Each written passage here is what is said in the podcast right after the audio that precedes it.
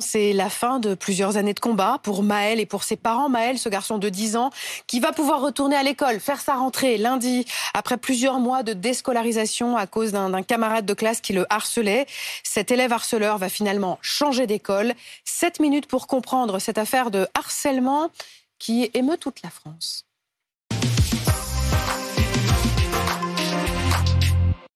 Avec nous pour en parler, Annelise Débat, bonjour. Bonjour. Vous avez souffert de harcèlement et aujourd'hui vous tentez d'aider d'autres victimes à se reconstruire. Vous allez dans les écoles, dans les médias et vous avez aussi un podcast qui s'appelle Smile pour redonner le, le sourire. Et puis Véronique Fèvre, chef du service éducation de BFM TV. Euh, Véronique, rappelez-nous d'abord la, la solution qui a été trouvée. eh bien, les parents de l'élève mis en cause ont fini par accepter euh, que leur enfant eh bien, soit changé d'école. C'est une solution qui avait été présentée déjà, mais qu'ils l'avaient toujours refusée. Sans doute ont-ils euh, dû céder ben, à la pression euh, médiatique et peut-être aussi celle euh, de l'académie. C'est un vrai changement logique parce que jusqu'à présent, dans la plupart des affaires qu'on voit, eh bien, c'est la double peine hein, pour les enfants harcelés qui doivent à la fois souffrir et à la fois partir pour pouvoir espérer être un peu plus tranquille. C'est vraiment ça donne beaucoup de- d'espoir, hein, je dirais, pour, pour beaucoup d'enfants harcelés, cette euh, situation. Bon, l'école, elle n'était pas restée passive jusqu'à maintenant dans, dans cette affaire de, de Maël. Elle avait tenté des médiations. Beaucoup de choses, mais par exemple, la médiation entre parents qui avait été demandée avec les parents, c'est fortement déconseillé hein, par tous les spécialistes Ah du oui. harcèlement, parce que ça fige chaque euh, camp dans euh, ses positions. Donc il faut surtout pas mêler les parents. C'est vraiment à l'école de gérer les choses. Euh, elle avait euh, effectivement demandé aux parents euh, de l'enfant mis en cause de pas de changer d'école, mais ils ne le voulaient pas, comme la plupart des parents. Après tout, leurs enfants leur disent non, non, moi j'ai j'ai rien fait. Beaucoup de parents sont comme ça euh, dans le déni. Euh, on perçoit aussi qu'il y a quelques semaines encore, la, la direction de l'académie nous parlait d'une affaire de harcèlement présumé. Là, ça jette quand même un, un doute sur la capacité de l'éducation nationale à croire Ça les victimes années, hein. à croire les victimes et à faire en sorte euh, que les harceleurs soient punis. En l'occurrence, le jeune garçon avait été réprimandé, mais pas sanctionné. La question à l'école primaire aujourd'hui, c'est qu'il y a un tabou, c'est-à-dire que même si le programme phare prévoit euh, des programmes de prise en charge, il prévoit aussi des sanctions. Ben, ces sanctions, elles ne sont pas prévues en fait, par les écoles. Il y a une forme de tabou, on ne veut pas sanctionner. Ça pourrait être une journée d'exclusion, ça pourrait être quelques jours d'exclusion, histoire de renvoyer chacun à ses responsabilités. Ça n'est pas appliqué. Et tu le rappelais, Damien, ce qui nous frappe dans cette histoire, c'est la longueur du temps. Ça fait Oui. trois années que Maël subissait ce harcèlement présumé, on va employer donc ces termes-là, trois années. Ça fait trois mois que finalement il n'allait plus à l'école parce que c'était devenu impossible. Trois années perdues. Pour six, oui, et puis pour six élèves de CM2 dont on ne parvient pas à venir à bout. C'est quand même assez euh, effrayant. Euh, donc, euh, il est temps que les choses changent. Comme vous dites, c'est trois années de perdu. Et aussi un traumatisme qui, pour beaucoup d'élèves devenus adultes, dure. Ça veut dire qu'aujourd'hui, Maël, il est suivi tous les 15 jours par un psy et qui va sans- sans doute devoir continuer parce que ça laisse des traces, ce harcèlement. Et cette affaire, euh, Adeline le disait, a ému dans tout le pays. Et c'est une information que BFM TV vous, vous révèle ce matin. Euh, Brigitte Macron va rencontrer les parents de Maël. Et elle nous a confié son, cette question qu'elle pose ce matin. Pour un enfant qu'on va aider, combien endure l'inacceptable? Et justement, Annelise Debam, tout à l'heure, euh, vous souriez quand, quand Adeline disait Maël va pouvoir retourner à l'école. Ouais. Euh, mais mais il y en a beaucoup pour qui l'école, c'est la boule au ventre tout le temps. Et, et ce qui se passe pour Maël n'est pas malheureusement la norme. Tout à fait. C'est un vrai calvaire en fait d'être victime de harcèlement scolaire, sachant que les professeurs, les adultes qui sont au sein de l'école sont au courant de ce qu'il se passe, mais qu'ils ne font rien. Donc c'est inadmissible que des enfants aient peur d'aller à l'école et soient obligés de rester chez eux pour ne pas être violentés. Mais quand vous souriez, quand vous entendez que Maël va pouvoir retourner à l'école, vous vous dites que là, on est vraiment dans un moment de, de bascule. On se disait ce matin, finalement, la peur est en train de changer de camp. Ça vous parle? Pas vraiment. Je pense que c'est une affaire parmi tant d'autres. Maël, là, c'est un espoir pour beaucoup de personnes, dont moi. Je suis très heureuse qu'il puisse retourner à l'école après trois mois de déscolarisation. Ça, c'est inadmissible, en fait. C'est inqualifiable de se dire qu'un enfant a dû arrêter d'aller à l'école.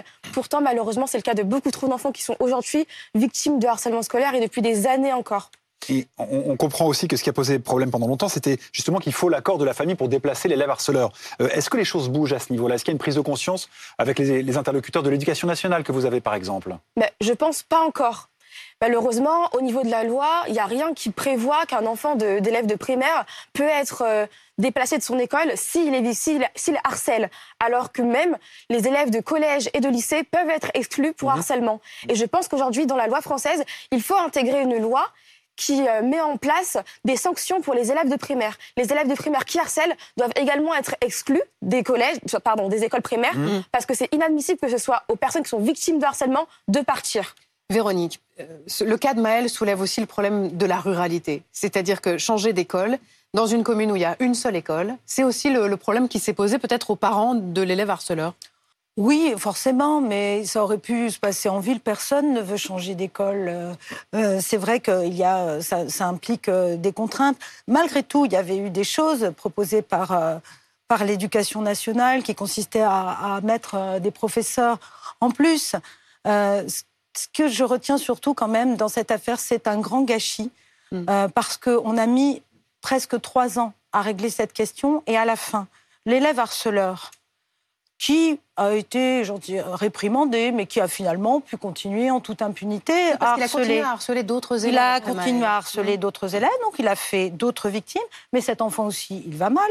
Il est, dans, il, est, dans la toute-puissance, il n'a pas été stoppé à temps. Ces affaires de harcèlement, quand elles durent, elles font plus de victimes de chaque côté. Donc tout l'enjeu, c'est que les professeurs soient formés à détecter, euh, à prendre en charge le plus tôt possible, de manière à ce que personne ne soit obligé de changer d'école, qu'il s'agisse d'une école rurale ou, d'une école en ville, parce que là aussi, ça pose d'autres problèmes de transport. Former aussi à prendre la mesure du problème, parce qu'on on a des enfants en primaire tous on est conscient que peut-être en primaire, on prend les choses moins au sérieux. On se dit c'est des histoires d'enfants. C'est des histoires d'enfants, ça a toujours existé. On voit bien que euh, on a toujours du mal à obtenir de la part des adultes une prise en compte réelle de l'impact que cela produit pour les enfants. On le voit tout simplement quand on appelle les syndicats enseignants, quand on demande au premier syndicat du primaire est-ce que vous pouvez réagir, on n'a pas de réaction. C'est-à-dire que là aussi, il va falloir que les syndicats d'enseignants prennent la mesure aussi de leur responsabilité euh, dans cette affaire. Mais ce qui est triste, c'est qu'il ait fallu le, suicide d'un petit garçon